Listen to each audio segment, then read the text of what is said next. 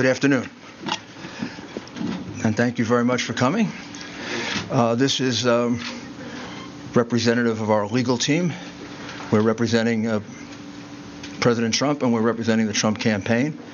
Uh, when I finish, uh, Powell and then and then Jenna Ellis will follow me, and we will present in brief the evidence that we've collected over the last, I guess it is two weeks. Also, uh, Joseph diGenova, Victoria Toensing are here with me. There are a lot more lawyers working on this, but we're the, I guess we're the, we're the senior lawyers, and Boris Epshteyn. So, I guess the best way to describe this is when we began uh, our representation of the president, we, we certainly uh, were confronted with a very anomalous set of results. The president way ahead on election night, seven or eight hundred thousand in Pennsylvania. Somehow he lost Pennsylvania. We have statisticians willing to testify that that's almost statistically impossible to have happened in the period of time that it happened. But of course, that's just speculation. As we started investigating, uh, both our investigations and the very um, patriotic and brave American citizens that have come forward are uh, extraordinary. Extraordinary number of people, extraordinary number of witnesses. And what emerged very quickly is, is there's not a singular voter fraud in one state. This pattern repeats itself in a number of states. Almost exactly the same pattern, which um, to any experienced investigator, prosecutor, would suggest that there was a, a plan from a centralized place to execute these various acts of voter fraud, specifically focused on big cities, and specifically focused on, as you would imagine, big cities controlled by Democrats, and particularly focused on big cities that have a long history of corruption. The number of voter fraud cases in Philadelphia could fill a library. Just a few weeks ago, there was a conviction for voter fraud, and one two weeks before that. And I've often said, I guess sarcastically, but it's true, the only surprise I would have found in this is if Philadelphia hadn't cheated in this election. Because for the last 60 years, they've cheated in just about every single election. You could say the same thing about Detroit. Each one of these cities are cities that are controlled by Democrats, which means they can get away with anything they want to do. It means they have a certain degree of control over, certainly control the election board completely, and they control law enforcement. And unfortunately, they have some friendly judges that will issue ridiculously irrational opinions just to come out in their favor. So let's start with the specifics. Pennsylvania. In Pennsylvania, the margin of victory now for Biden, which is a not a victory, it's a fraud, is 69,140 votes. The reality is that we are now at a count of 682,770 ballots, for which we have affidavits that there was no inspection of that ballot at the time that it was entered in the vote. It was a mail ballot. Mail ballots are particularly prone to fraud. We were warned about that by Jimmy Carter, President Jimmy Carter, and Secretary Baker in a report about a dozen years ago, in which they said that mail balloting is particularly uh, susceptible of fraud, that we should very carefully consider ever doing it, and that it can be taken advantage of. Justice Souter warned us of the same thing in a comment in an election law case. And even the New York Times wrote articles about how uh, dangerous mail voting, mail-in voting was. And um, this is the first time we ever did it en masse. And I think we proved that uh, all three are prophets. It's not only susceptible to fraud, it is easily susceptible to fraud, particularly if you have a plan or scheme, which sounds eerily similar to what Joe Biden told us a few days before the election that he had the best voter fraud team in the world. Well, they were good. I don't know that they, they were that good because they made significant mistakes, like all crooks do, and we caught them. One of them was pushing out Republican inspectors. Every state, almost every civilized country, even Tanzania and places you, know, you, wouldn't think of, have uh, rules about inspectors, particularly for mail in ballots. And why, particularly for mail in ballots? Because they can more easily be defrauded and you can't check on it. People who have never done a mail in ballot, you, I'm going to show you why it's so easy. Well, you fill out an envelope like this. You put your, usually in, in New York, it would be your, your assembly district and the, and the precinct in which you're voting. You fill out your name and your address, and you sign it. You then use an inner envelope and you put the ballot inside the inner envelope. You seal it all and you send it in. When it's being when it's being counted, almost invariably in the United States, up until the mass cheating that went on in this election, a Republican and a Democrat inspector, as well as others, if there are other parties, is allowed to watch the unsealing of this ballot. Used to go on all over America when we conducted honest elections. Because the only time you can ever find out if it's a fraudulent ballot is when it is looked at. The minute you approve this, it's thrown away, gone for eternity. The only thing left is the vote. That could have been Mickey Mouse. That could have been a dead person. That could have been not filled out properly. That could have been the same person 30 times. That could have been, and all these things have happened, by the way. That could have been um, nothing filled out. We never know. So, for example, the recount being done in Georgia will tell us nothing because these fraudulent ballots will just be counted again because they wouldn't supply the signatures to match the ballots. So it means nothing to have counted these ballots because, for example, in Pennsylvania, where we have probably our most precise evidence, 682,770 of these ballots were cast, put in, and they weren't inspected, which renders them uh, ballots that are null and void, cannot be counted, have to be removed from the from the vote. Uh, why? For several reasons, not the least of which is that was basically only one of two places in the state where it was done. So in the other parts of the state, there was a legitimate inspection of the ballots. So if you have two different standards in different parts of the state, one favoring one part of the state, the other disfavoring the other part of the state, that's a classic violation of the Equal Protection Clause of the United States Constitution. Uh, Bush v. Gore being the most recent case that uh, that that teaches that. Uh, that's not the only fraud that went on in Pennsylvania. All of the other frauds carried out in the other states by the Democrat uh, bosses uh, happen there as well. For example, if you made a mistake in that ballot and you lived in Philadelphia or in Pittsburgh, uh, you were allowed to fix the mistake. But if you lived in the what would be considered more Republican or Trump part, parts of the state, you were given no such uh, right one of our plaintiffs, Mr. Henry, cast a absentee ballot, and he failed to put it in the secure envelope inside. He just put it in open, naked. That ballot was cast aside because it was invalid, because that breaks the um, privacy of the of, of the vote. In Pittsburgh and in Philadelphia. If they noticed that there wasn't an inner envelope, they'd contact the voter and allow him to vote again. Or if he didn't fill it out completely, or if he made a mistake and didn't sign his full name, he was allowed to cure it. There is no such provision under the law of Pennsylvania. The Democrat Secretary of State made that up in order to maximize the votes in Philadelphia and Pittsburgh and to minimize the votes in the other parts of the state. Clearly illegal, clearly voter fraud, easily provable, hundreds of witnesses, maybe thousands.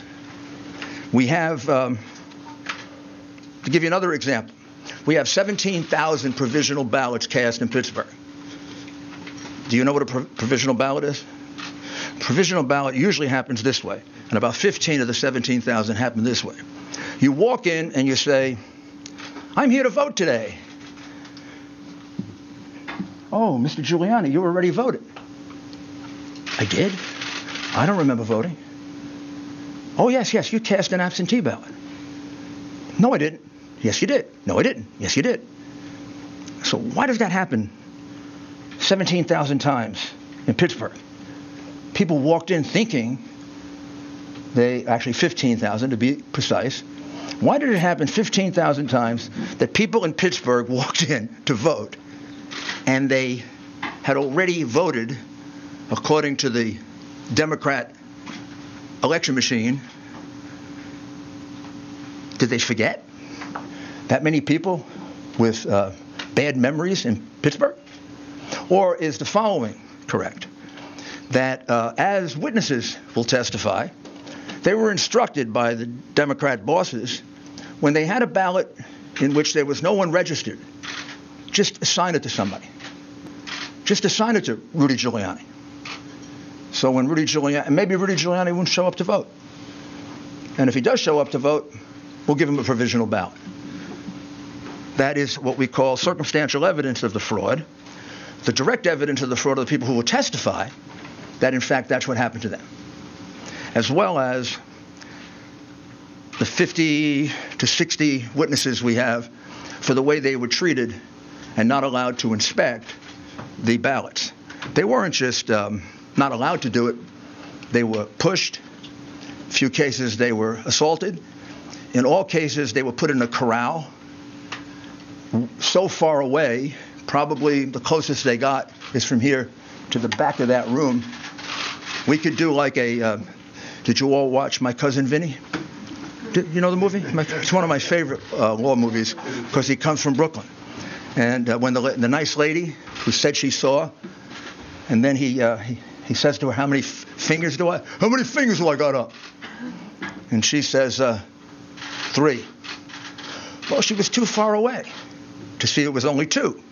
These people were further away than my cousin Vinny was from the witness. They couldn't see a thing.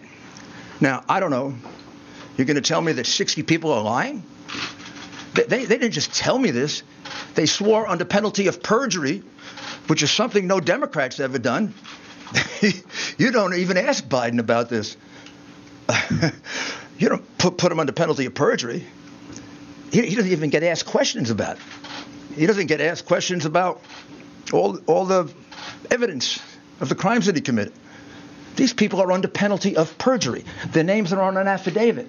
They swear that they weren't allowed to carry out their function as inspectors. And it's not just a technical thing, there's a reason they did it. Why would you not allow people to carry out the function they've been allowed to do for 50 years, 60 years? Why wouldn't you allow inspections of those ballots? Because you knew you were going to use those ballots to catch Biden up. And you had a big road ahead of you. You had to catch him up for 700,000 to 800,000 votes that he was behind. And the only way you were going to do it was with the mail in ballots. You couldn't have a Democrat and Republican inspector around. They don't even have Democrats watching because they'd be afraid that there'd be honest Democrats who would say, You're cheating. So that takes us to Michigan, where there was an honest Democrat who said they were cheating. And we'll show you her affidavit because I know you keep reporting falsely that we have no evidence, that we have no specific acts of fraud. That's because the coverage of this has been almost as dishonest as the scheme itself. The American people are entitled to know this. You don't have a right to keep it from them. You don't have a right to lie about it. And you are.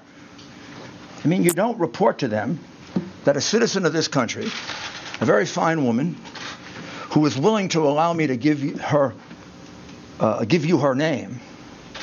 I can't give you all these affidavits Because if I do, these people will be harassed, they'll be threatened, they may lose their job, they will lose their friends. We've lost lawyers in this case because they've been threatened. We've had lawyers that need protection. What's going on in this country is horrible, and the censorship that you're imposing is making it worse. But Jessy Jacob is an adult citizen and a resident of the state of Michigan. She's been an employee of the city of Detroit for decades. I know her age, but she, she can tell you her age. She was um, she was assigned to uh, voting duties in September, and she was trained by the city of Detroit and the state of Michigan. She was basically trained to cheat. She said that um, I was instructed by my su- supervisor to adjust the mailing date of these absentee ballot packages to be dated earlier than when they were actually sent in. The supervisor made that announcement for all workers to engage in that fraudulent practice. That's not me saying that.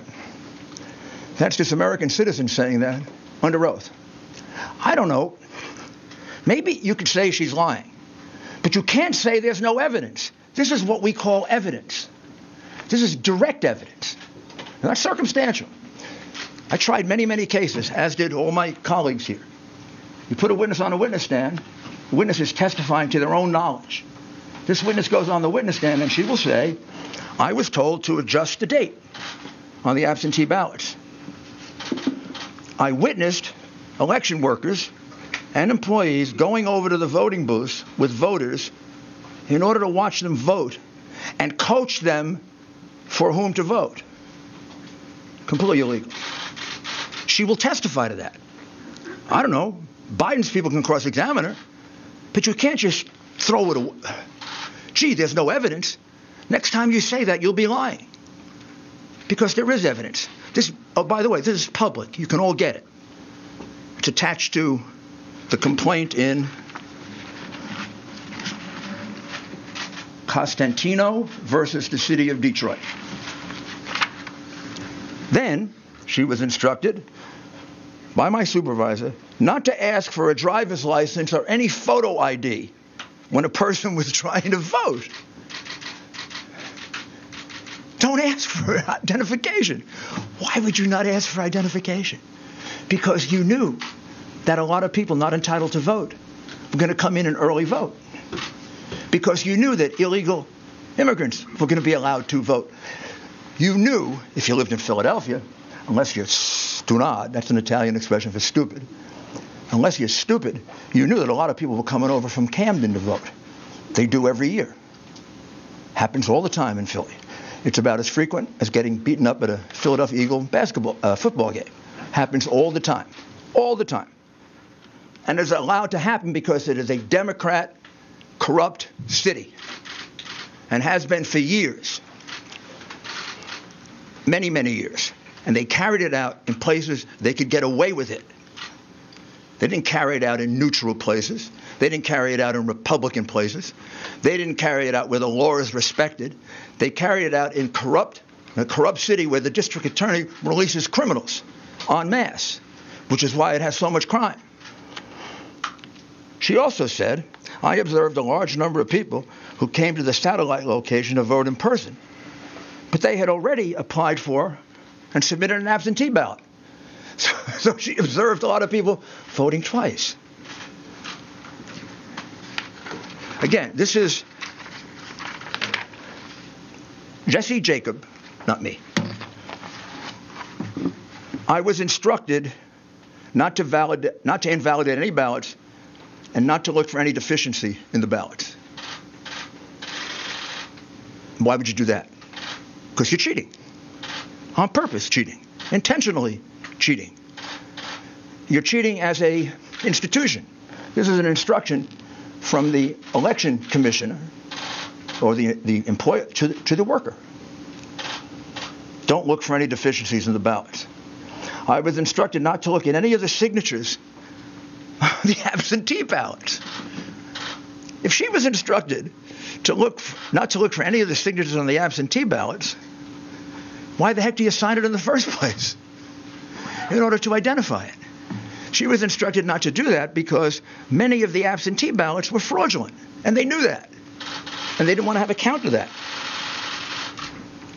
On November 4, 2020, I was instru- instructed to improperly predate the absentee ballots when the receipt date was actually November was was after November 3rd, 2020. Now this is really significant because Justice Alito of the Supreme Court instructed Pennsylvania that any ballot that comes in after 8 o'clock on November 3rd, 2020, had to be put aside and not opened because there's a question as to its legality and its constitutionality. What she's telling you is that they blatantly disregarded that order. That they took ballots that were marked the 4th and the 5th and the 6th and they marked it down for the 3rd in blatant disregard of the order of the United States Supreme Court. This is, this is uh, I don't know if she's a Democrat or Republican. I assume if she's working, if she's working for the, I, mean, I assume if she's working for the city of Detroit that she's a Democrat. I assume, but I may be wrong. She's a citizen. I've, I've never met her, never coached her. And I'd like you to note that it's signed under penalties of perjury. We have a hundred more of these. I can't show them to you because those people don't want to be harassed. They don't want to be have their lives torn apart by the goons on the other side. We don't do that to them. They've done that to a lot of our people. They've done it for four years. And it's outrageous that it's tolerated, and it's tolerated because you condone it in the press, and you don't cover it, and you don't condemn it. And it shouldn't happen to a Republican or a Democrat. A lawyer shouldn't have to withdraw from a case because he's representing the President of the United States. There are many more affidavits here. I'd like to read them all to you, but I don't have the time. You should have had the time and energy to go look for them. That's your job. Like it's my job to defend the president and to represent the president. It's your job to read these things and not falsely report that there's no evidence. Do you know, you know how many affidavits we have in the Michigan case? 220 affidavits. They're not all public, but eight of them are. Four affiants here, those are people who give affidavits, report an incident that, under any other circumstances, would have been on the front page of all your newspapers if it didn't involve the hatred that you have, irrational, pathological hatred that you have for the president. What they swear to is that at 4:30 in the morning, a truck pulled up to the Detroit center where they were count, counting ballots. The people thought it was food, so they all ran to the truck. It wasn't food. It was thousands and thousands of ballots. And the ballots were in garbage cans, they were in paper bags, they were in cardboard boxes, and they were taken into the center. They were put on a number of tables. At that time, they thought all the Republican inspectors had left, all but two had, and an employee of Dominion, who uh, we will address a little bit later Dominion. And here's what they jointly swear to that every ballot that they could see, every thing they could hear, these were ballots for Biden.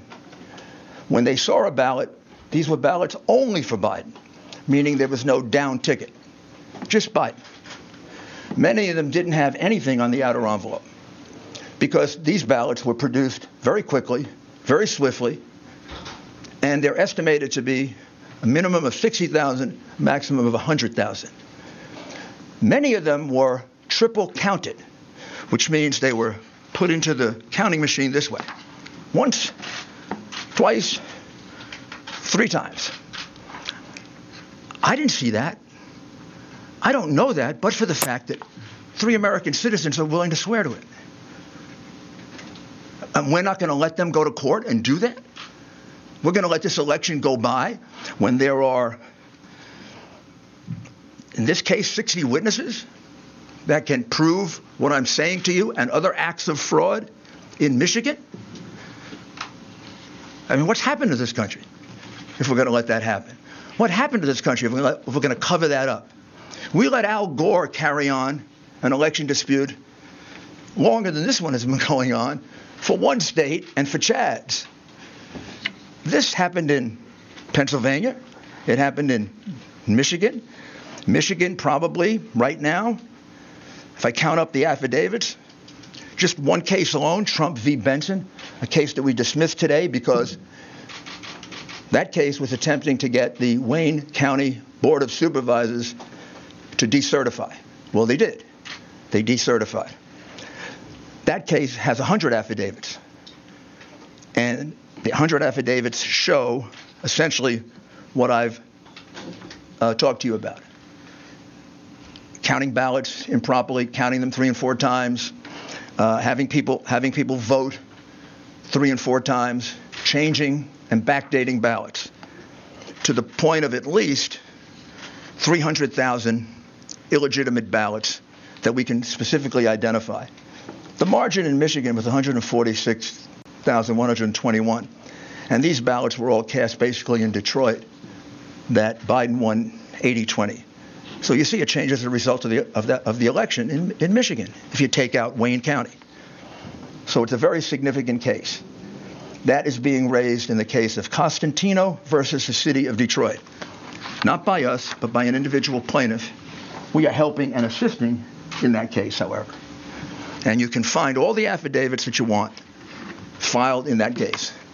And you can find out they're not just allegations, they're allegations supported by sworn testimony, which is a lot better than Joe Biden has ever done on anything. He doesn't answer questions, much less give you sworn affidavits. Wisconsin. Wisconsin had a very small margin 20,544 last time I looked. In Wisconsin, without going into great detail, very similar plan.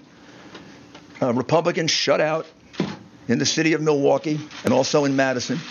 Republicans almost uniformly shut out from the absentee process, not allowed to inspect, not allowed to look at the ballots. We have in Milwaukee and in the state of Wisconsin a much stricter law. Wisconsin doesn't allow mail in ballots. They didn't buy into the big mail in ballot situation. Wisconsin, when you look at their constitution, almost seems to not like absentee ballots. They state it's not a right, a privilege. And they have very, very strict procedures. And the strict procedure says that you can't be given an absentee ballot. You have to personally apply for it. It's illegal, basically, to solicit a vote. And they have actually many reasons for it that probably goes back to their, their progressive days. When I say progressive, I mean late 19th century, early 20th century progressive, when that really meant progressive, not retrogressive.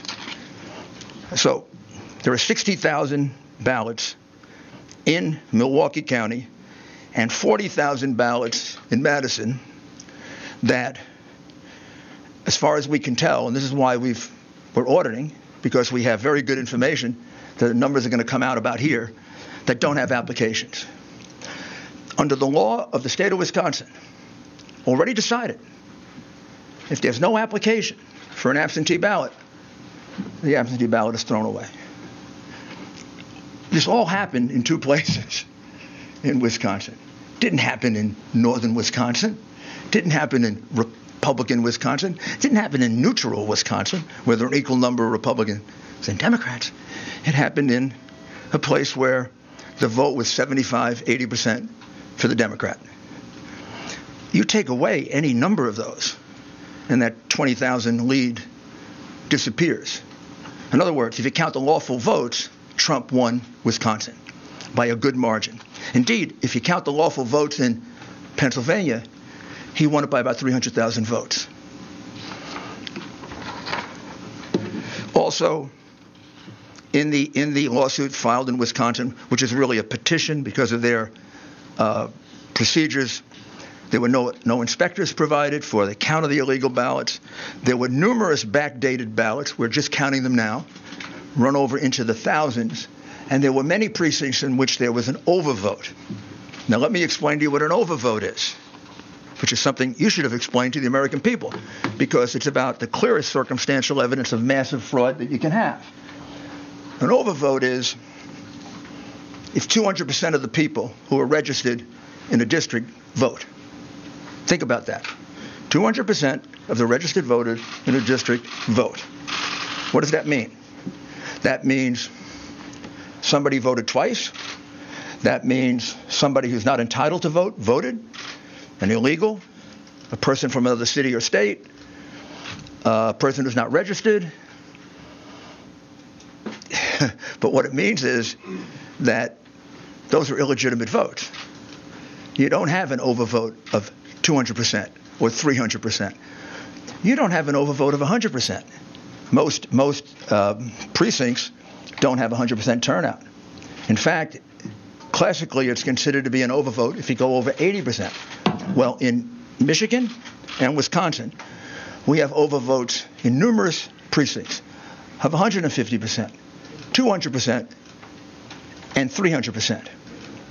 One of the reasons why the two Republicans did not certify in Wayne, um, Michigan, Wayne County, Michigan, is because the overvote was so high, monstrously high, in about two thirds of the precincts in the city of Detroit, which means magically two and three times the number of registered voters turned out to vote. In fact, we have precincts in which two times the number of people who live there, including children, voted. That's absurd. The frustration of this is what I'm describing to you is a massive fraud. It isn't a little teeny one. It isn't, you know, 100 votes switched here or there. Georgia. We're about to file a major lawsuit in Georgia. That'll be filed probably tomorrow. I don't need to go through it. Virtually the same things I've told you before. Very, very in, in the city of Atlanta, Republicans were not allowed to watch the absentee mail-in ballot process. Inspections com- completely cast aside. And we have numerous double voters we have numerous out of state voters, and we have uh, specific evidence of intimidation and changes of vote.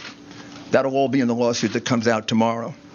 Arizona is a, is a state that we're looking at very, very carefully. I would say we're probably going to bring a lawsuit in Arizona. More than probably. I think we are going to bring a lawsuit in Arizona. We're still collecting that evidence. And the state that we're looking at that would surprise you is we have very, very significant amount of fraud allegations in the state of New Mexico, uh, which, and we have a significant number of allegations in the state of Virginia. I don't know yet whether the number in Virginia will reach the number that can turn uh, the election. In the states that we have indicated in red, Georgia, Pennsylvania, Michigan, Wisconsin, Nevada, and Arizona, we more than double the number of votes needed to overturn the election in terms of provable illegal ballots. All you got to do to find out if I'm misleading you at all is to look at the lawsuits. Look what's alleged, look at the affidavits. Maybe we can supply more affidavits. In order to do it, I have to get permission from the people. But in the materials I have here, there are at least 10 that come from citizens. We have, th- we have a thousand at least and we're getting more every day. And there are other aspects of this fraud that at this point I really can't reveal. this is really enough. It's enough to overturn any election. It's disgraceful what happened. And I'll conclude by asking you to just think about this for a minute. What happened on the morning of November 3rd when they were going to count the, these, this new kind of ballot, this mail in ballot? Did every Democrat leader in Pennsylvania and in Michigan and in Wisconsin and in Georgia and in Nevada and in Arizona, they all wake up and all separately have the same idea? Did they all separately have the idea that we are going to we're going to put Republican inspectors in pens? We're not going to let them look at mail-in or absentee ballots? They all independently come up with that like just by coincidence. They say, hey, you know, we're going to put we're going to put the Republicans in pens and corrals. We're going to do it in Pittsburgh. We're going to do it in Philadelphia. We're going to do it in Detroit. We're going to do it in Milwaukee. We're going to do it in Las Vegas. We're going to do it in Phoenix. What did I miss? Oh, we're going to do it in Atlanta. Or isn't the logical conclusion that I think any jury would accept after they heard this evidence that somebody had this plan? Maybe that was always the plan to do these this very, very questionable form of voting, which has been criticized by President Carter, by Secretary Baker, by most experts on election reform. I think the logical conclusion is this is a common plan, a common scheme. It comes right directly from the Democrat Party, and it comes from the candidate. Clearly. That's the reason why Hillary Clinton said, don't concede, even if you're losing. That's the reason we had a Freudian slip by the candidate. And he said he had the best voter fraud team in the country. That's the reason why he probably didn't have to go out and campaign. he had to have known what they were going to do. This had to be planned in advance. I'm, I'm kind of checking. Did they go, you know, to the same contractor to get the corrals to put the Republicans in? And this is a disgraceful thing that was done in this country. Probably not much more disgraceful than the things these people did in office, which you didn't and don't bother to cover and you conceal from the American people. But we let this happen. You know, we use largely a Venezuelan uh, voting machine, in essence, to count our vote. We let this happen, we're going to become Venezuela. We cannot let this happen to us. We cannot allow these crooks, because that's what they are, to steal an election from the American people. They elected Donald Trump. They didn't elect Joe Biden. Joe Biden is in the lead because of the fraudulent ballots, the illegal ballots that were produced and that were allowed to be used after the election was over. Give us an opportunity to prove it in court, and we will. Now I'm going to ask uh, Sidney Powell to describe to you what we can describe about another totally outrageous situation. I don't think most Americans know that our ballots get calculated, many of them outside the United States, and are completely open to hacking, completely open to change, and it's being done by a company that specializes in voter fraud. I'll let Sidney describe that to you. Thank you, Rudy. What we are really dealing with here and uncovering more by the day is the massive influence of communist money through Venezuela, Cuba, and likely China in the interference with our elections here in the United States. The Dominion voting systems, the Smartmatic technology software, and the software that goes in other computerized voting systems here as well, not just Dominion, were created in Venezuela at the direction of Hugo Chavez to make sure he never lost an election after one constitutional referendum came out the way he did not want it to come out. We have one very strong witness who has explained how it all works his affidavit is attached to the pleadings of Lin Wood in the lawsuit he filed in Georgia. it is a stunning, detailed affidavit because he was with Hugo Chavez while the, he was being briefed on how it worked. He was with Hugo Chavez when he saw it operate to make sure the election came out his way. That was the express purpose for creating this software. He has seen it operate. And as soon as he saw the multiple states shut down the voting at the on the night of the election, he knew the same thing was happening here. That that was what had gone on. Now, the software itself was created with so many variables and so many uh, back doors that can be hooked up to the internet or a thumb drive stuck in it or whatever. But one of its most characteristic features is, is its ability to flip votes. It can set and run an algorithm that probably ran all over the country to take a certain percentage of votes from President Trump and flip them to President Biden, which we might never have uncovered had the votes for President Trump not been so overwhelming in so many of these states that it broke the algorithm that had been plugged into the system. And that's what caused them to have to shut down in the states they shut down in. That's when they came in the back door with all the mail-in mail-in ballots, many of which they had actually fabricated. Some were on pristine paper with identically matching uh, perfect circle dots for Mr. Biden. Others were shoved in in batches. They're always put in in a certain number of batches, and people would rerun the same batch. This corresponds to our statistical evidence that shows incredible spikes in the vote counts at particular times, and that corresponds to eyewitness testimony of numerous people who have come forward and said they saw the ballots come in the back door at that time. Notably, the Dominion executives ha- are nowhere to be found now. They are moving their offices overnight to different places. Their office in Toronto was shared with one of the Soros entities.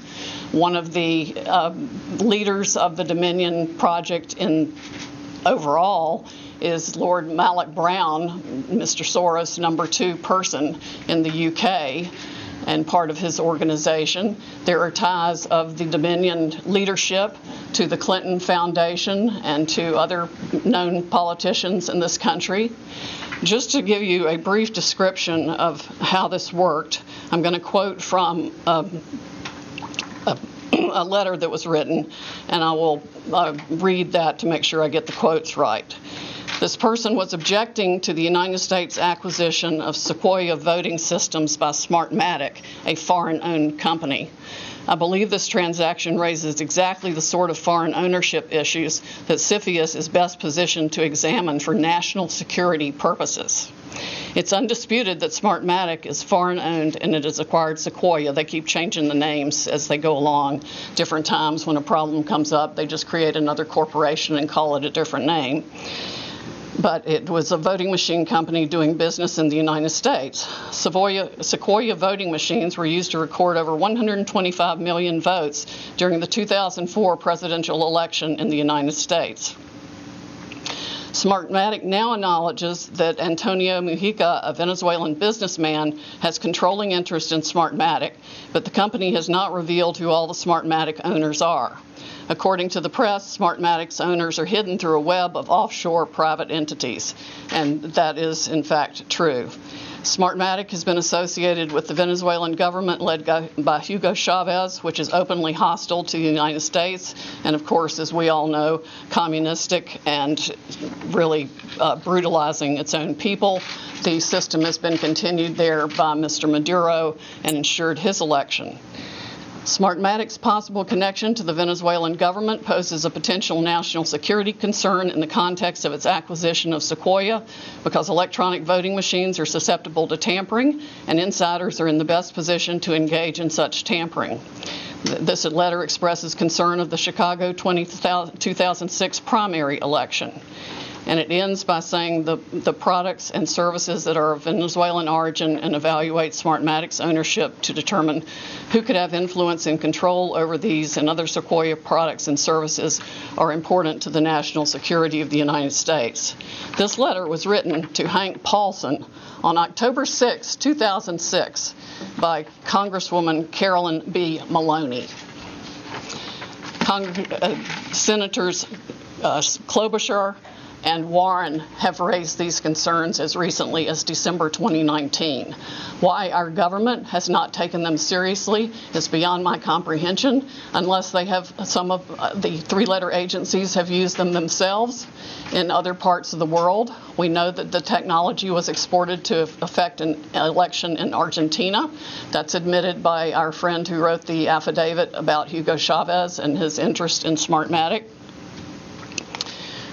Again, in uh, 2006, uh, Carolyn Maloney wrote the Honorable John Snow, the Secretary of the Treasury, about the issues.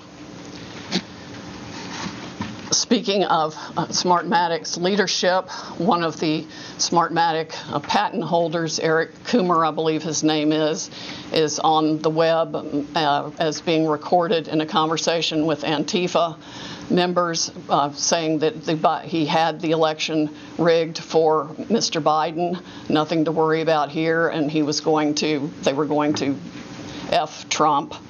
His social media is filled with hatred for the president and for the United States of America as a whole, as are the social media accounts of many other Smartmatic people. There has been widespread use of this. Uh, Dominion itself is utilized in 2,000 jurisdictions in 30 states. It has been uncertifiable in multiple states who realized all the problems that it had, including Texas. Experts have described it across the board from a, Princeton group of three professors to uh, experts that we have talked to about its end user vulnerabilities. People can admittedly go in and change whatever they want. They can set the ratio of votes from one thing to another. They can say that uh, a Biden vote counts as 1.25 and a Trump vote counts as 0.75 and those may be the numbers that were actually used here. It's not just the swing states that were affected. The algorithm was likely run across the country to affect the entire election. Like I said, we only discovered it this year because of the overwhelming number of votes for President Trump in the swing states that caused the machines to have to shut down for them to backfill uh, for adding votes. We have evidence of different numbers of votes being injected into the system, the same identical, unique six digit number multiple times in at least two states that we've analyzed so far. And I'm talking about like 341,542 votes for Biden and 100,012 for Trump.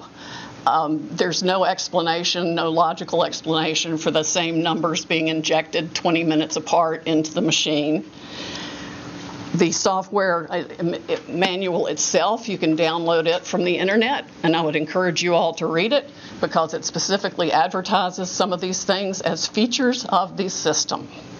Why it was ever allowed into this country is beyond my comprehension, and why nobody has dealt with it is absolutely appalling. The machines were easily accessible to hackers. There's video on the net that will explain to you how a kid with a cell phone can hack one of these voting machines. There's been no oversight of Dominion or its software.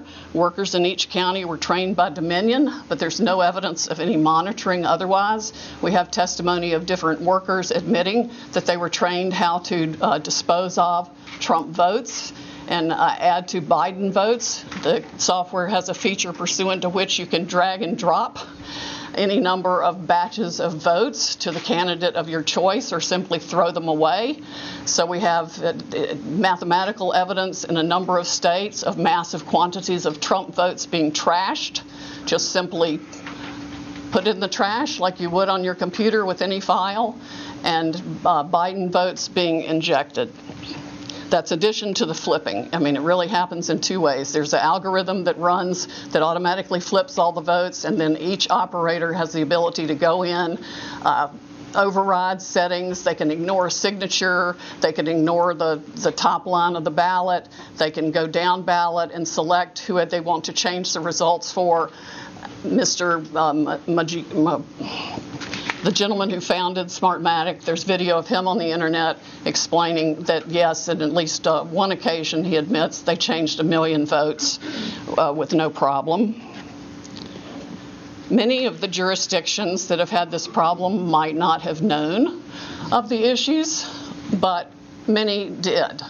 And I think a full scale criminal investigation needs to be undertaken immediately by the Department of Justice and by every state's equivalent, Attorney General's office or state investigatory unit, because there are there's evidence of different benefits being provided to the people who spent $100 million of taxpayer money at the last minute for their state to get the Dominion voting systems put in in time for this election in different ways. Uh, there's one person that a lawyer told me got, quote, election insurance, um, meaning that he would uh, be able to make sure he was elected. I'm sure they explained that feature in detail to many people who expressed interest in putting this voting system in.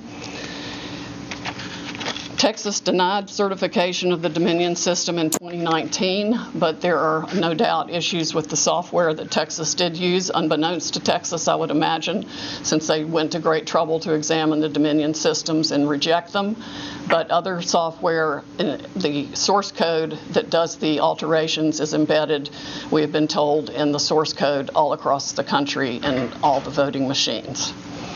There's no doubt it has been used to alter elections in other countries. Um, we know specifically that Venezuela exported it for that purpose to Argentina and other Latin American companies to make sure that the corrupt rulers who were willing to pay the highest price for being in office were allowed to rig their elections. This is stunning, heartbreaking, infuriating and the most unpatriotic acts I can even imagine for people in this country to have participated in in any way, shape, or form. And I want the American public to know right now that we will not be intimidated. American patriots are fed up with the corruption from the local level to the highest level of our government, and we are going to take this country back. We are not going to be intimidated. We are not going to back down. We are going to clean this mess up now. President Trump won by a landslide. We are going to prove it. And we are going to reclaim the United States of America for the people who vote for freedom. How come you're not suing in the Wisconsin counties that use this? Why are you only doing a recount? Um, and excuse me that we're not out to the questions at this point. Um, so excuse me, we're not at the questions at this point. My, uh, my name is Jenna Ellis, and I'm the senior legal advisor uh, to the Trump campaign, and I'd like to just explain now uh, where we've been and where we're at and what you can expect from this process. So what you have heard, I'm sure, in the fake newspapers tomorrow will be one of two things. Either there was not sufficient evidence that we've presented, or we spoke too long. Okay, so what you've heard now is an, basically an opening statement. This is what you can expect to see when we get to court to actually have a full trial on the merits, to actually show this evidence in court and prove our case. This is not a law and order episode where everything is neatly wrapped up in 60 minutes.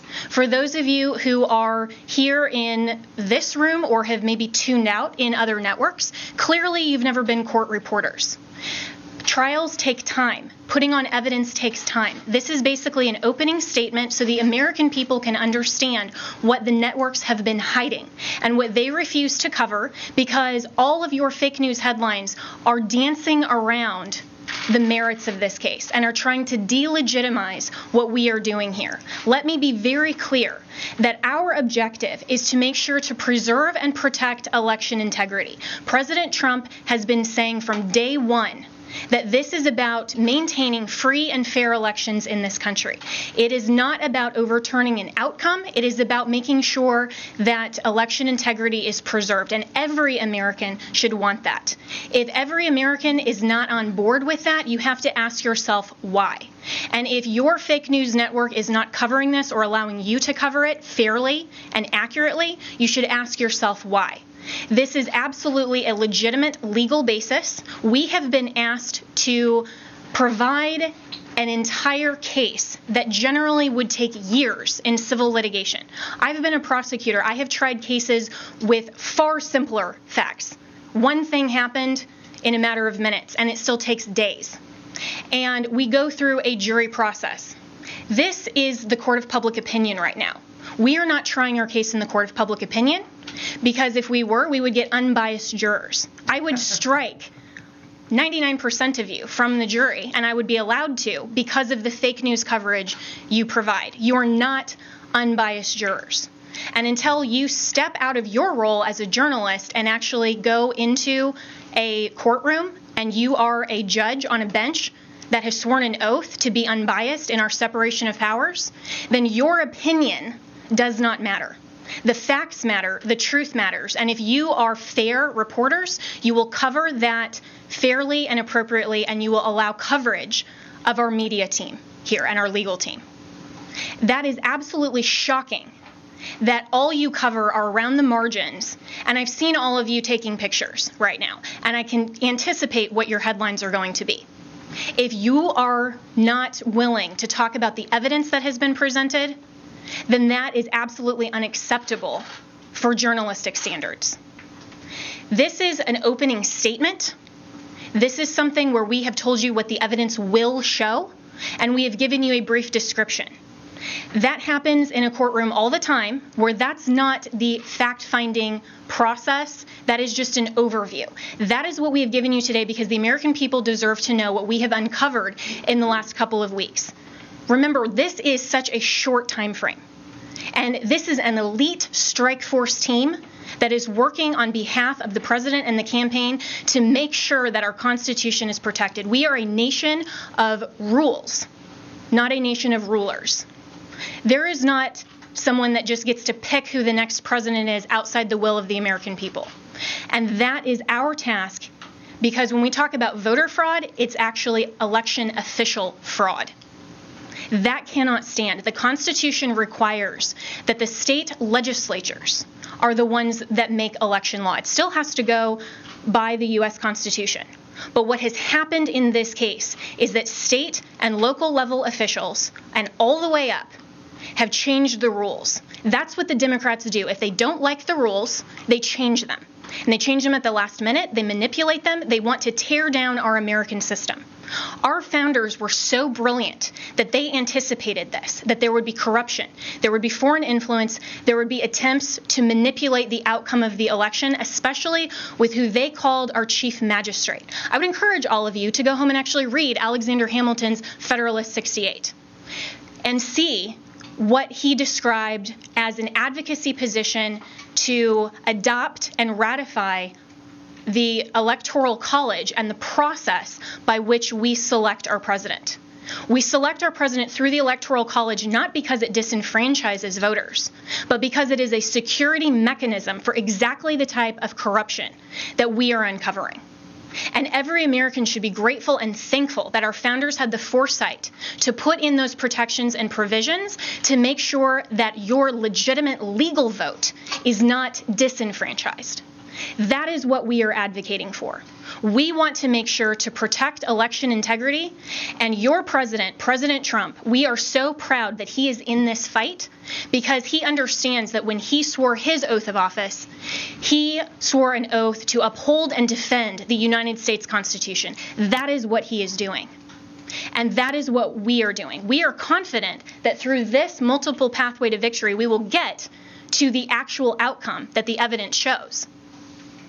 But this is not about overturning an election on our part. It's about making sure that we protect and preserve free and fair elections for all future American elections. If the United States caves to corruption or this type of election integrity disaster, then no election will be secure from here on out. And we all need to be keenly aware of that. We are the representatives here that are standing in this gap and defending President Trump and defending you, the American people, at the end of the day. This is ultimately about the United States of America. And we want to make sure to protect and defend that. And as my colleagues have said, we will not back down. We won't be intimidated. President Trump will not be intimidated. You, the American people, should not be intimidated. You, the press, should cover this fairly and should know that this matters to election integrity and it matters to the future of our nation. So we have given you an overview, but recognize this is not a court of law. We will get there, and we have time, and we have constitutional provisions that will step in when we show the corruption and the irredeemably challenged and overturned votes that are absolutely corrupt in all of these counties. It is irredeemably compromised. We will show that But you have to give us that opportunity. This has been just our opening statement, and we have an opportunity to get there, and we have time, and we will do that. This is the United States of America, and we stand proudly for President Donald J. Trump. Thank you. One more point? The world is watching this. I have gotten multiple emails from people in other countries who watch the same pattern happen there. We have witness testimony that the same things were done in those countries as this was exported from Venezuela and by Maduro and by Mr. Chavez and by Cuba. And of course, we know China also has a substantial presence in Venezuela and substantial interest in making sure that President Trump does not continue in office. This is the consummate foreign interference in our election in the most criminal way you can possibly imagine. It must be shut down. We know, for example, that one of the Dominion's highest level employees or officers went to Detroit himself to man the Detroit Operations Center where he could watch the votes coming in real time and decide what file folder in the system to put those votes into. That's why you see massive spikes after hours when people were told that all the votes were in and all the votes were counted. Many Dominion employees have already reached out to us to tell us the truth. They are Americans who want to ensure election integrity like we do. I would encourage every Dominion or Smartmatic employee who is fed up with the corruption in this country to come forward as soon as possible because these are serious federal offenses that I am confident the Department of Justice will be in pursuit of in very short order if they are not already. All right. A few questions? Yeah, uh, Mayor Giuliani, uh, this sort of reminds of 30 years ago, uh, they had federal judges doing consent decrees over elections. So you had a federal judge overseeing uh, the election. This, you know, this is old Chicago days. Will you be asking that in Georgia, where you have two the two Senate races to have the the U.S. District Court judges and federal authorities monitoring elections? I, I can't say what's going to be done about. Montgomery County, we have sort of a um, Operation Gray. I'm sorry, I did, in what county? Montgomery County, Pennsylvania, Yes. Atlanta, there's sort of an Operation Greylord Mhm. going on. I don't know if you were Yep. informed of that. I, I, I, I know about it. I, I really can't give you an opinion on that. Uh, I think, obviously, every election official should learn something from this and be very, very careful with the, with the next election. I know this is a lot of information that we've given you, uh, probably because we're frustrated with what we keep reading and hearing in the censored press, which is that we have no evidence, we have no specifics, we have no backup of what we're saying, and you largely ignore the affidavits that are filed. Whether you agree or disagree with an affidavit, it's evidence. You can't say, I mean, you're just lying to the American people when you say there's no evidence. Uh, Sidney was giving you information that come from affidavits from other people that are given under oath. I was explaining things to you from affidavits that come from other people, American citizens, who swear under oath that they saw 100,000 ballots come in and that they were all for Joe Biden. And that I should point out now that Sidney has spoken that those happened just around the time that the Dominion or Smartmatic people called a halt to the election. And then you can also trace it with a very big spike in the vote count at exactly that time. Right up. So what we're telling you is supported by evidence. And uh, we're, we're going to have to present these because of the procedures that exist according to the different voting laws of the different states. For example, you asked us about Wisconsin. We have to first create a contest in Wisconsin before we can move to bringing a uh, fulsome federal lawsuit. The contest, from everything I can see, is going to overturn the vote because it's going to show somewhere around 100,000 illegal ballots in two counties that Biden carried by 75, 80%. And you know how close Wisconsin is. And what I'm talking about is the absentee ballots for which there were no applications. And that's not just a small matter. The reason for the application and the reason to keep the, all these things together is precisely to avoid what the Democrats did in this election, which is to misuse the absentee ballot process and the mail in ballot process in order to cheat. So they really cheated in two respects. They cheated with the machines. It, it, instead of asking me, are we going to bring a lawsuit in Wisconsin, which we will if we have to, you should have asked me, and you should be more astounded by the fact that our votes are counted in Germany and in Spain by a company owned by affiliates of Chavez and Maduro. Did you ever believe that was true? Did any of you here believe that that was possible? Of course it's not. Of course it shouldn't be possible. Uh, I don't know if we're going to have time to develop all that in time to fill the requirements of all these cases. We have enough evidence without that to overturn this election. We have it from the affidavits of American citizens. But that's a matter of national security that we're talking about now. Very, very serious matter of national security. Please don't make light of it. And don't act like you knew it. Don't act like it isn't a surprise. If that's not a headline tomorrow, then you don't know what a headline is. There isn't a single person in this country that would have believed that we have states that are stupid enough to have our vote sent out of this country.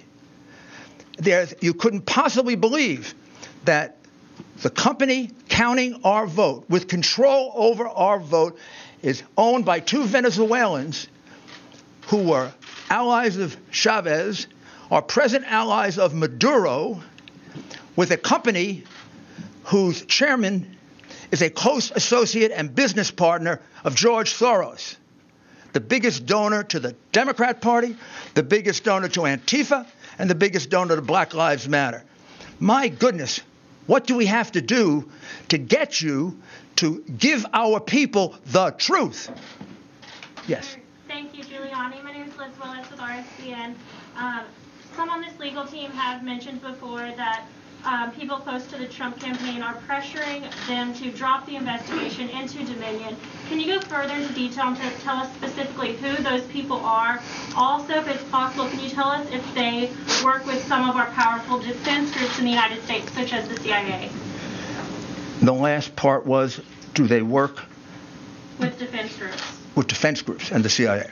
First, I've I'm in charge of this investigation with Sidney and the people that you see here. Uh, there's been no pressure to stop investigating Dominion. No one's in fact, there's no, there's pressure to go go as fast as we can. I mean, I think there was uniform shock when we first heard it. I think when I first heard it, I didn't believe it until Sidney showed me the documents. And in fact, I feel kind of stupid, and you all should, because all you had to do is go online and find out that Smartmatic is owned by Venezuelans close to Chavez. You can Google it. Well, unless they take it down. I preserved it, so you can find it. Not, you know, and, and by the way, the Coomer character, who is close to Antifa, took off all of his social media. Haha, but we kept it. We've got it. The man is a vicious, vicious man. He wrote horrible things about the president. He is completely, he is completely biased. He's completely warped. And he specifically says that they're going to fix this election. I don't know what you need to wake you up to do your job and inform the American people, whether you like it or not, of the things they need to know. This is real. It is not made up. It is not, there's nobody here that engages in fantasies. I've tried 100 cases. I prosecuted some of the most dangerous criminals in the world. I know crimes. I can smell them. You don't have to smell this one. I can prove it to you 18 different ways. I can prove to you that he won Pennsylvania by 300,000 votes. I can prove to you that he won Michigan by probably 50,000 votes. When I went to bed on election night, he was ahead in all those states, every single one of those states. How is it they all turned around? Every single one of them turned around. Or is it more consistent that there was a plan to turn him around? And since there are witnesses who say there was a plan to turn him around, and it kind of begs credulity to say that it all happened in every single state. My goodness, this is how you win cases in a courtroom.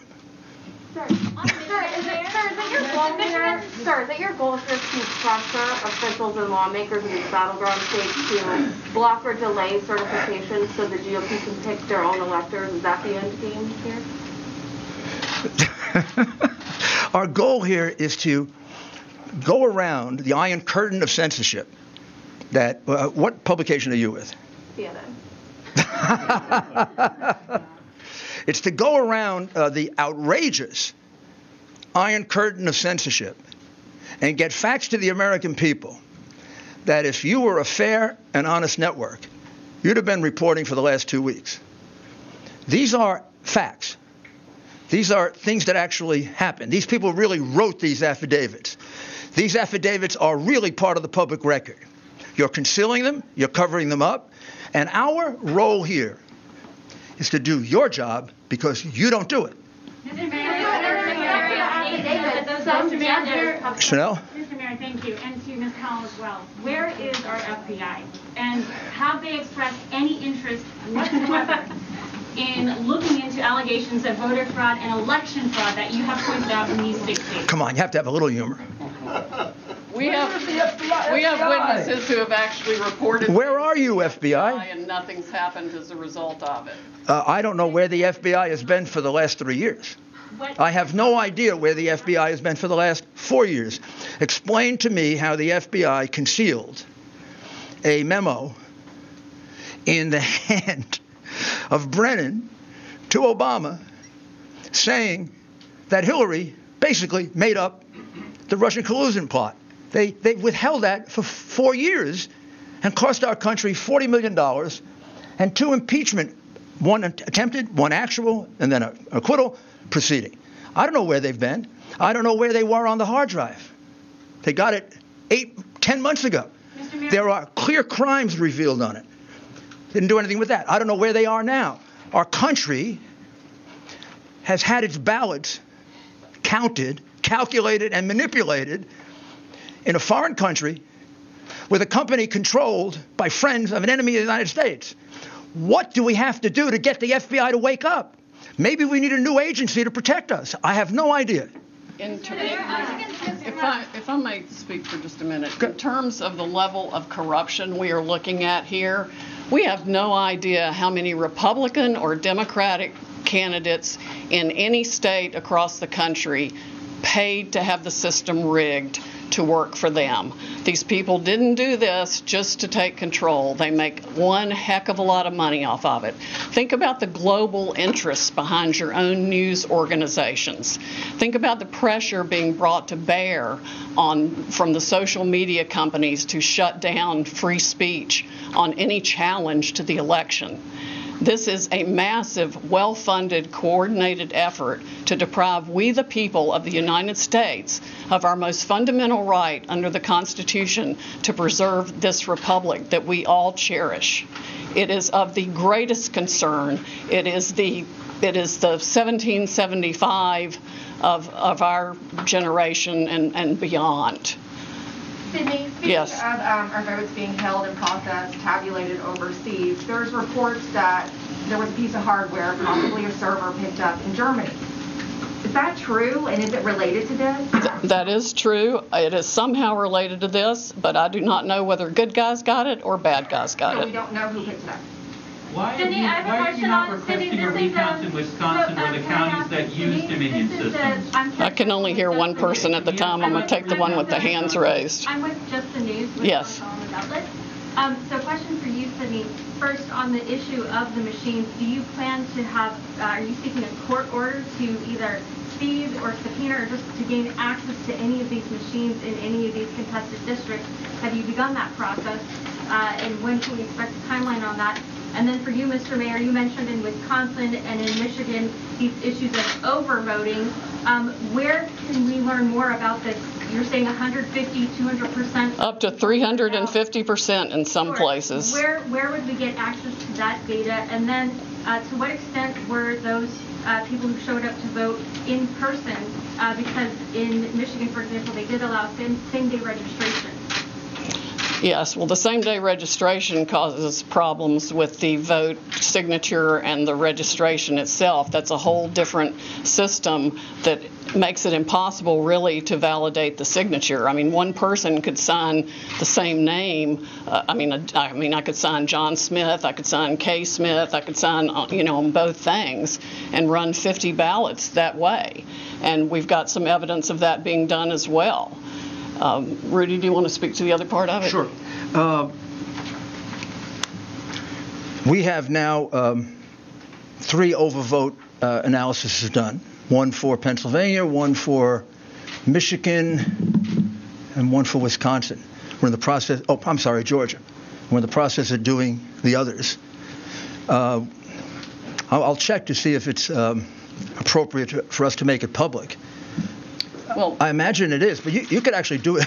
Yeah. you could do it yourself. Uh, a lot of the analysis comes from the real-time data that came through to the news medias the, the night and following the election. And some intra- entrepreneurs out there have started crunching data themselves, in addition to multiple experts who could easily recognize, with the mathematical brain that I do not have, uh, the, the beyond. Ex- explicable deviations to the point of mathematical impossibility that 186,000 votes come in at once, all for Joe Biden. That's like flipping a coin 186,000 times and it lands on the same, it lands on heads every time. That does not happen.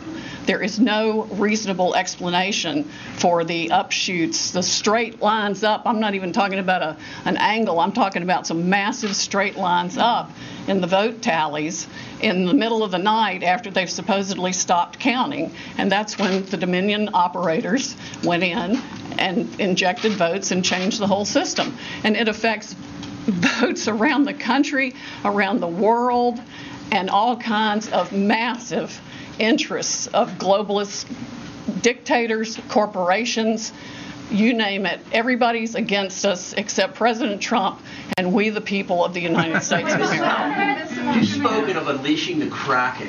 Is the country ready for this? I mean, Americans should be astonished at what you're saying here today. Is the country on the verge of an electoral breakdown? Uh, we've already had it. We have already had that electoral breakdown. But the Constitution, as Jenna explains, has provisions in it for how you fix this. And there should never be another election conducted in this country, I don't care if it's for local dog catcher, using a Dominion machine and Smartmatic software.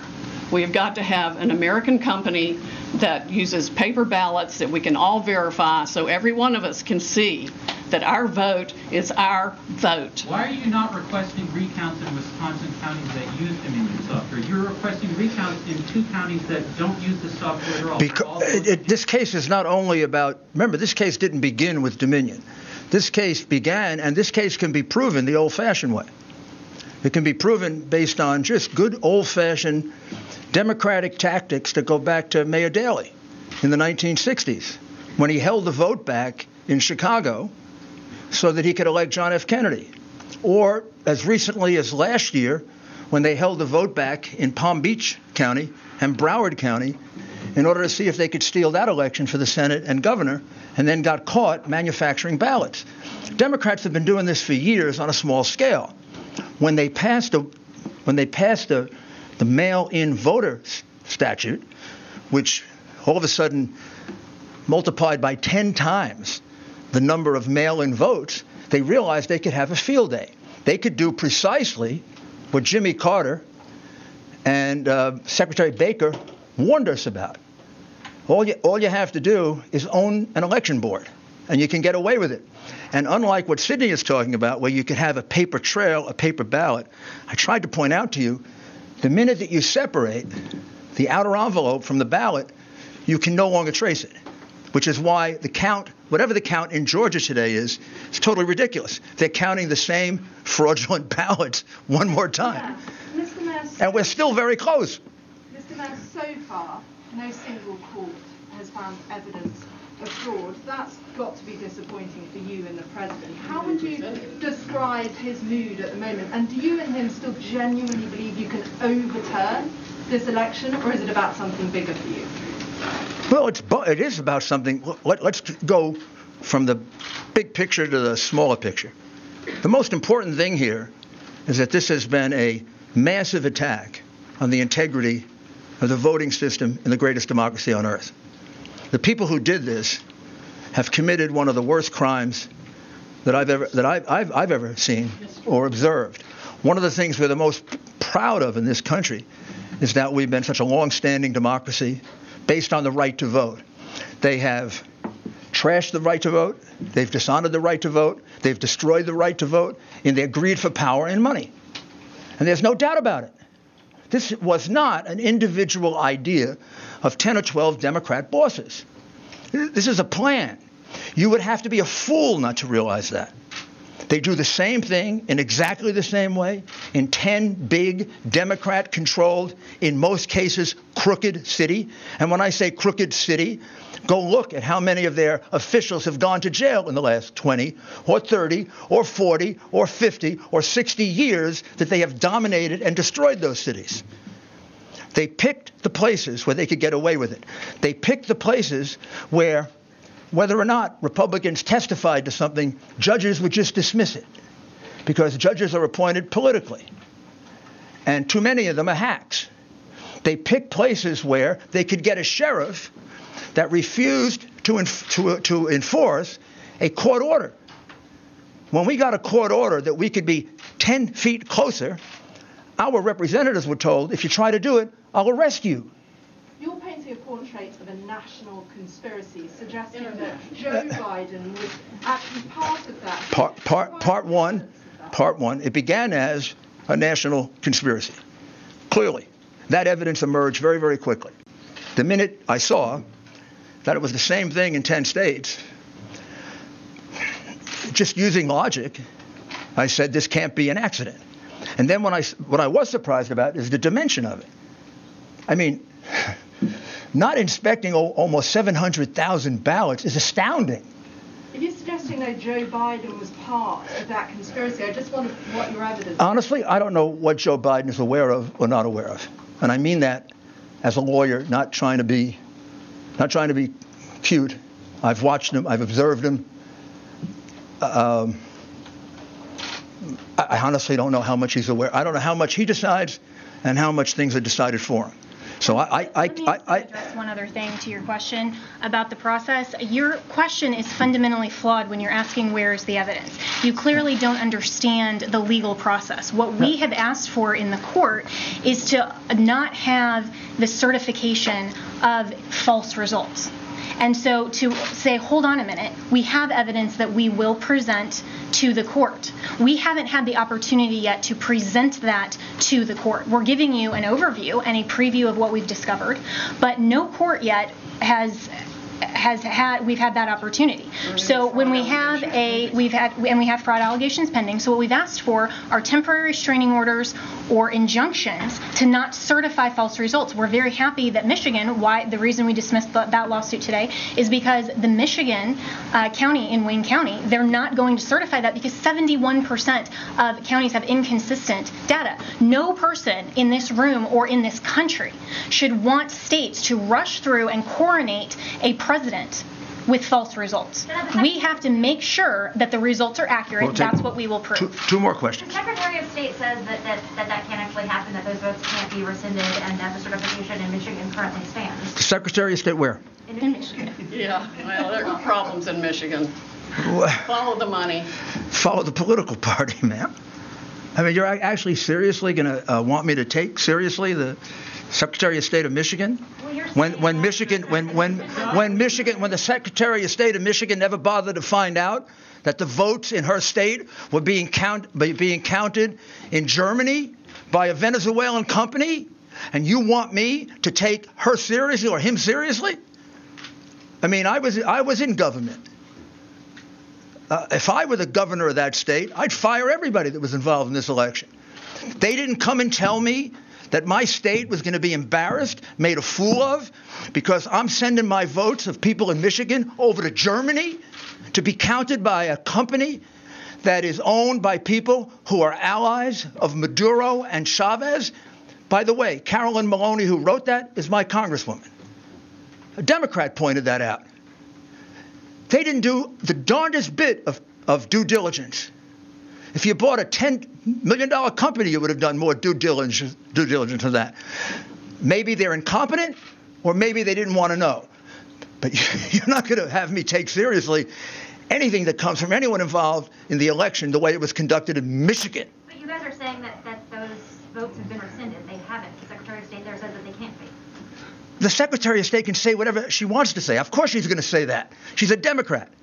She could also credit the affidavits of the two people and say that the board is tied and therefore the vote hasn't been certified. So, because she's a Democrat, she's saying that. Do you think she has any credibility, having run the kind of election they ran in Michigan? You think anyone in that government has credibility after using a machine and fooling their citizens? There can't be a person in Michigan who thought their vote was being sent outside the United States so somebody could play with it. I mean, it's disgraceful what the government of Michigan did to its citizens. Absolutely disgraceful. Mr. Mayor. Last question. Mr. Mayor, you have uh, alleged, um, just to go back to the servers, are you going to be able to get your hands on uh, the, the, sorry, the voting machines or the servers, and are you going to be able to see what, when, where, and We're, we're not, we are limited in what we can do. We're not the FBI. We're not the government. We don't have that kind of subpoena power. We don't have the power to just go subpoena anything we want. The government does. Uh, we would have to subpoena it in line with a case. Our first case, we're asking for that authority in Pennsylvania and in Michigan. But you have to get that authority from the court. We're private citizens. We're not the government. If if I were the government, like I used to be, they'd probably be a lot of people arrested by now. Because there's plenty of probable cause. Plenty of probable cause. All right, thank you, everybody. No, no, no. Where- that- that- We'll take. Uh, you alleged that uh, Donald Trump has won by a, a landslide. Um, we've, we've seen that a lot of your um, lawsuits and, and, in fact, lawyers have been kind of dropping like flies. What do you say to those people who call this a Russiagate 2.0 just on the other side? Why didn't this, and also why didn't this happen? Where, where what, what, what uh, fake network do you come from? I don't have a from a fake network. In fact, I am completely independent, have no one above my head. Oh my goodness. Well, first of all, first, first of all, our cases haven't been dismissed. We only have. Over 20, 20. Um, Look at the plaintiffs who were involved in this. It's not our case, ma'am. Many, many Don't lie to people. I'm saying, what do you say to Ma'am, ma'am, ma'am, you are lying. I think that we You're lying. That, um, You're lying. Um, have Well, continue to lie. I'm not going to. kind of went way over their heads. Uh, Ma'am, ma'am, ma'am, ma'am, What do you say ma'am, to those who ma'am. Okay. Let me answer the question. same sort of- Let me answer the question. The answer to the question is we don't have a lot of lawsuits. We only have three. Our lawsuits have not been dropped all over the place. We just, we just, we, we, to go away because they were afraid. okay, well, you're a totally discourteous person. I'm going to finish my answer. So, I'm actually really nice. I'm going to finish my answer. The fact is, we have very, very few lawsuits. The lawsuits you're talking about have been brought by private individuals and groups. Most of them were dismissed for lack of standing, probably correctly, because they were brought before the election took place. The election is now over. The only lawsuit we have withdrawn is the one where we got the relief that we wanted, and that's the one in Michigan. We also have another lawsuit in Michigan that will accomplish the other objectives of what we want to do in Michigan. So it's silly to have two competing lawsuits. The only lawyer that left a case left because he was threatened. His family was threatened. His children were threatened. And so was the other lawyer. Yeah, that's true. We have a, a little difficulty getting lawyers because our lawyers get threatened with being killed because of the ridiculous way in which you cover this and the ridiculous way in which you cover. You haven't seen how I've covered this. Now, I'm not talking about you. I'm talking about everybody, but I get a pretty good sense from you, the way you handle yourself, how you cover it. All right, we're finished with you now. One last question. One last question from a. One last question. One last question. One last question from a reasonable civil person. Yeah, you are not. Yes. I'm not a reasonable person? No, her. She isn't. Okay, all right. Well, we'll find out. I'm from the Daily Caller, for the record. Oh, there we go. If the Great. courts don't let you present these cases like Jenna just said, will you give the entire bulk of the evidence to the media to review? And if so, when? Or are you going to drag this thing out like the Hunter Biden hard drive again? We're not going to drag it out. I mean, it's ridiculous for you to say we're dragging it out. Well, the- Al Gore, Al Gore had a lot more time than we've had, and we've had two weeks to, to investigate. So that's also completely unfair to say we're dragging it out. Also, if we're going to present things in court, if we present it to you, judges are not going to be very happy with us. And finally, I have to tell you, our witnesses don't want to be exposed to the tender mercies of a vicious press. I have great difficulty getting those witnesses that I did reveal to allow me to do it. They don't trust you, they don't like you, they think you put their lives in jeopardy with the spin that you put on what's going on here and with the unfairness in which you cover it. It's not easy to reveal the things that they tell me. So the answer is no. The answer is I can't do it because I can't I can't put a witness's life in jeopardy or a person who thinks their life in jeopardy. This woman tells me we have lawyers dropping out of the case. We have lawyers dropping out of the case because they're being threatened with destruction of their careers, destruction of their livelihood, and in some cases, destruction of their lives. That comes about because of the hysterical way in which you have covered Donald Trump and his administration. But we're going to change all that. We're going to go to court. We're going to prove it in court. I would love to release all the information that I have. I would love to give it to you all. Except most of you wouldn't cover it. A few of you would. And then we'd have half the American people probably informed. The censorship that is going on in this country right now by big tech and by big media is almost as dangerous as the election fraud that we're revealing. Maybe just as dangerous. We're headed to a very bad place. And it is not inappropriate that a Venezuelan company counted our votes. Thank you. Mrs. Falk, please allow the legal team to lead without effort. Thank you. There you got it right there. Rudy Giuliani giving a breakdown of what's happening. A lot of pissed off uh, reporters and a lot of people here saying they don't know what the hell's going on. So stay tuned for more updates.